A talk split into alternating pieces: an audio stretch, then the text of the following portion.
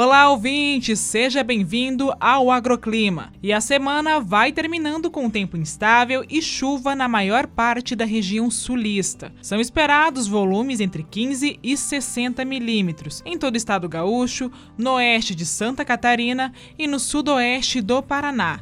Tudo devido à formação de um ciclone, dando origem a uma nova frente fria pelo interior do continente. Essa chuva também pode cair acompanhada por ventos, trovoadas, raios e até eventual queda de granizo. Já na faixa oeste de Mato Grosso do Sul, também no oeste e norte de Mato Grosso, assim como na maior parte das regiões norte e nordeste, tem previsão de chuva, mas apenas pancadas rápidas, isoladas e sem grande intensidade. Nestas áreas, inclusive, o sol deve aparecer durante a maior parte do dia. Agora falando daquele tempo completamente seco, só não chove em partes do centro-oeste, Matopiba e principalmente no sudeste, que segue ali com tempo estável em sua totalidade. E agora vamos falar das temperaturas? O calorão continua, com até 29 graus em Macapá e 30 em Recife. Em Cuiabá, a máxima deve chegar aos 35 graus, enquanto que em Florianópolis mais friozinho ali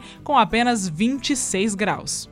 O agroclima pode ser acompanhado também na programação do Canal do Boi e em nosso portal, o sba1.com. Até a próxima!